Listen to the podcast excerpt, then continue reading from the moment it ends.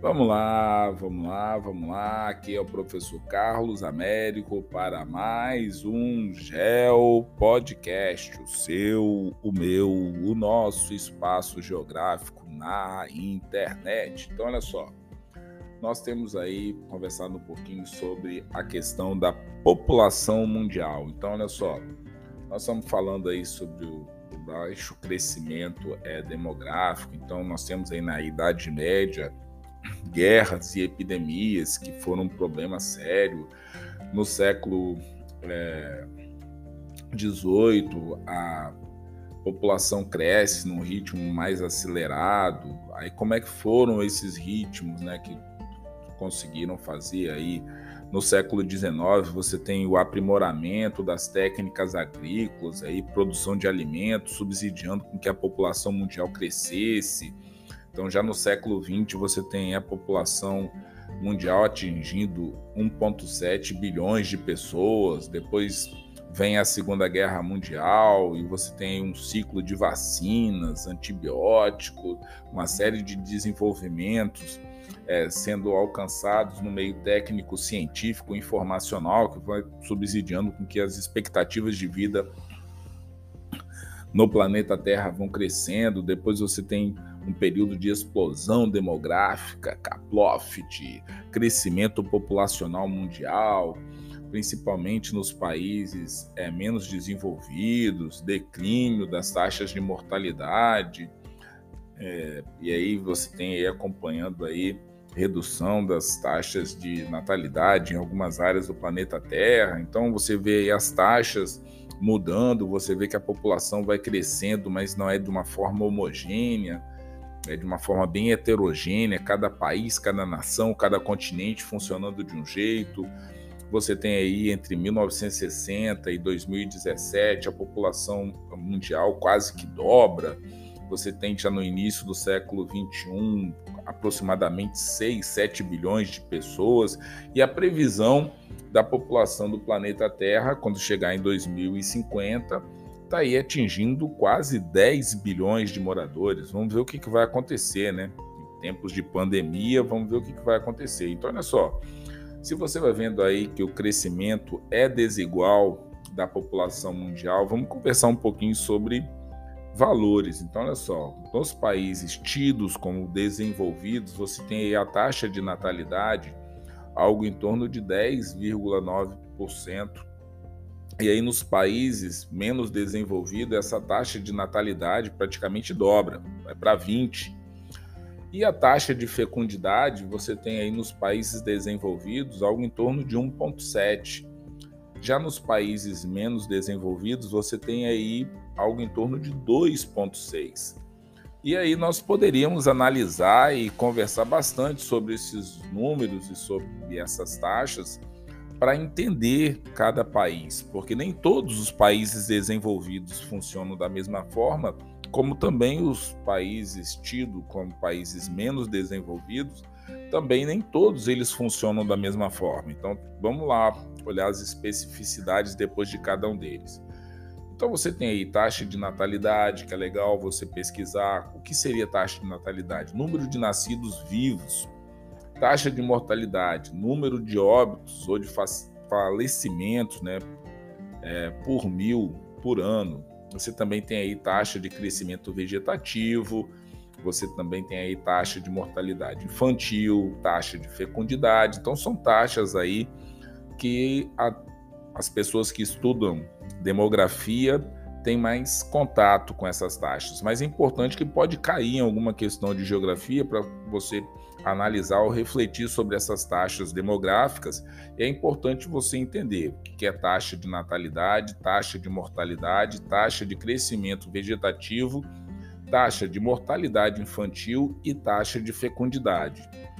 Então, olha só, quando você começa a falar aí sobre distribuição da população no planeta Terra, você tem que entender o seguinte: não é uma, é, uma distribuição igualitária. Todos os continentes têm o mesmo número de pessoas morando tal. Muito pelo contrário, essa distribuição é desigual, não só por países, regiões, sub-regiões. áreas geográficas. Então, assim, cada país funciona de um jeito. Por exemplo, a população nos continentes. Você tem na Ásia é, países extremamente populosos, como por exemplo a China e a Índia. A África é, seria aí um continente aí que também tem uma população considerável em alguns países. E aí os continentes que seriam menos ocupados com população, você tem aí a Antártida e a Oceania. Mas você também tem que entender que lá na Oceania tem também alguns países que começam a apresentar aí. Você tem a América, com algo em torno de um bilhão de habitantes. Você tem países no continente americano que são bem é, ocupados do ponto de vista populacional. Você tem os Estados Unidos da América do Norte, você tem o México, Brasil. Quando você vai falar do continente africano, você tem que observar a Nigéria, por exemplo.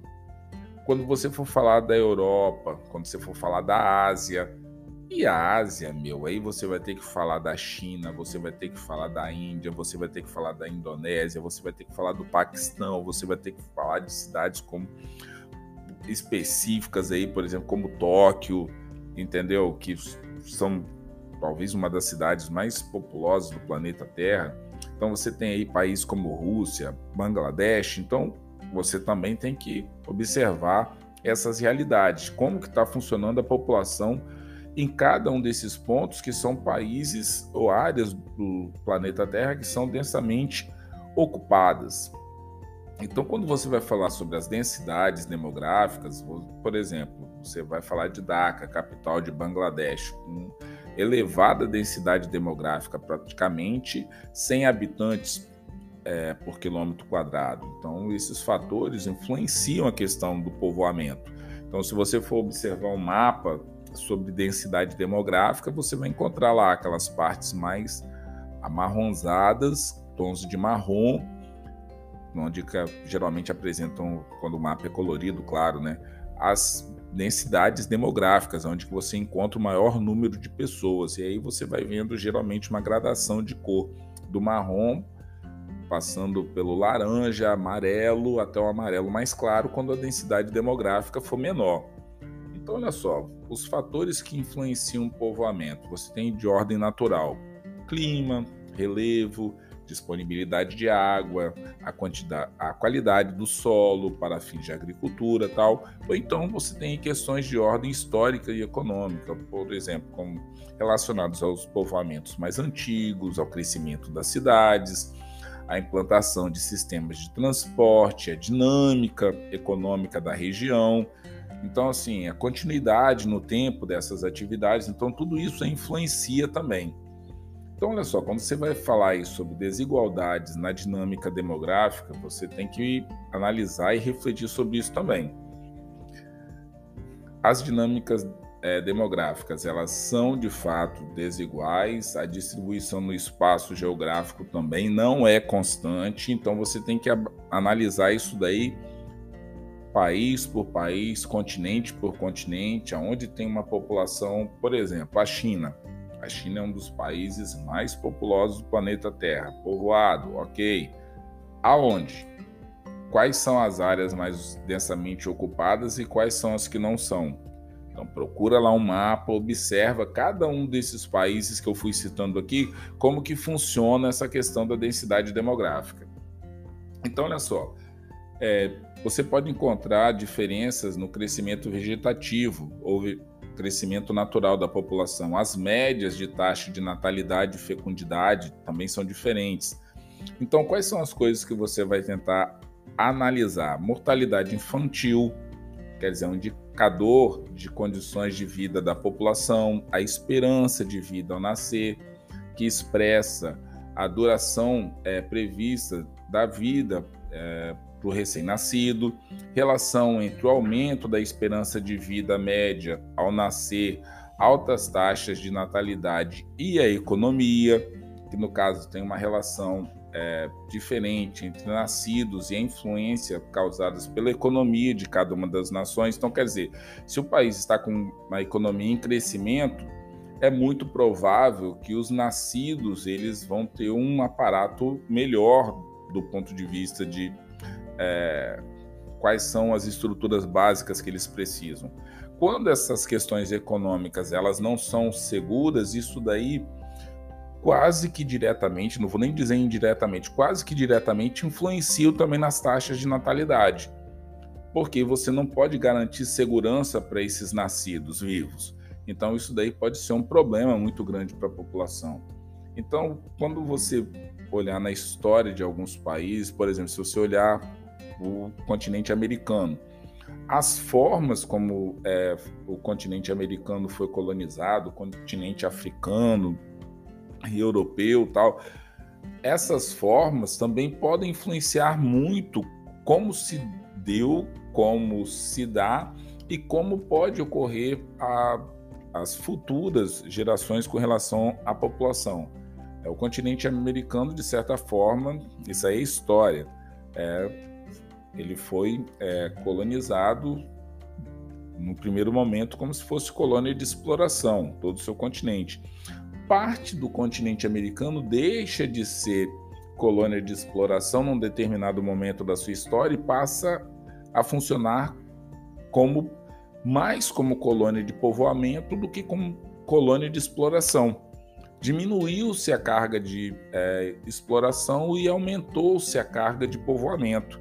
Enquanto numa grande parte do continente americano, o povoamento foi se dando, mas a taxa ou as taxas de exploração dos recursos naturais se mantiveram muito altas. Então, essa forma como é, o continente americano, por exemplo, foi ocupado de forma diferente entre povoamento e exploração e como que isso daí se deu na, na história do continente, isso daí tem muito a ver com, por exemplo, as formas de migrações que nós temos hoje, é, a história econômica, social e política de cada um dos países. Então, esses países que foram colônia de exploração e que se mantiveram, e que grande parte desses países se encontram na América Latina, que são aí de línguas é, neolatinas, como por exemplo português português, espanhol, francês, então que migraram lá do Império Romano. Então, assim, tem uma questão aí voltada para questões como, por exemplo, é que ainda hoje no Peru e na Bolívia se fala espanhol, é, no Paraguai, na Guiana, na Guiana, Suriname, que você tem aí tanto o inglês quanto o holandês.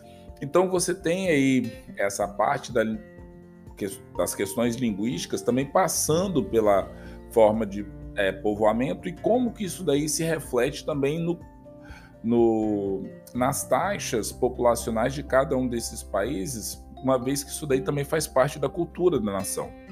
E aí, quando você pega aquelas colônias que foram voltadas mais para a questão de povoamento e que se mantiveram com um pouco de povoamento como sendo é, o mote principal, você tem parte da América anglo-saxônica, que corresponde com países aí de língua inglesa, que tem aí a questão do povo germânico, anglo-saxão, né, que tem é, aquela questão que habitava a Saxônia, então você tem aí o Canadá, que tem é, o francês, lá em Quebec, o inglês também tal, em algumas províncias. Então, isso daí você vai vendo que esses fluxos migratórios diferentes, eles vão formando colônias diferentes e que essa esse moldar da história da população do local se dá também por isso. Então, você vai tendo aí é, formas é, e momentos distintos de como que a população vai funcionando no espaço geográfico. Isso é importante para a gente já estar tá fechando aí parte da matéria e tentando fazer essa revisão sobre como que funciona a população mundial conforme essas questões que foram colocadas. Tá certo, galera? Eu vou ficando mais esse podcast aqui. Espero poder estar ajudando vocês nessa reta final antes da prova.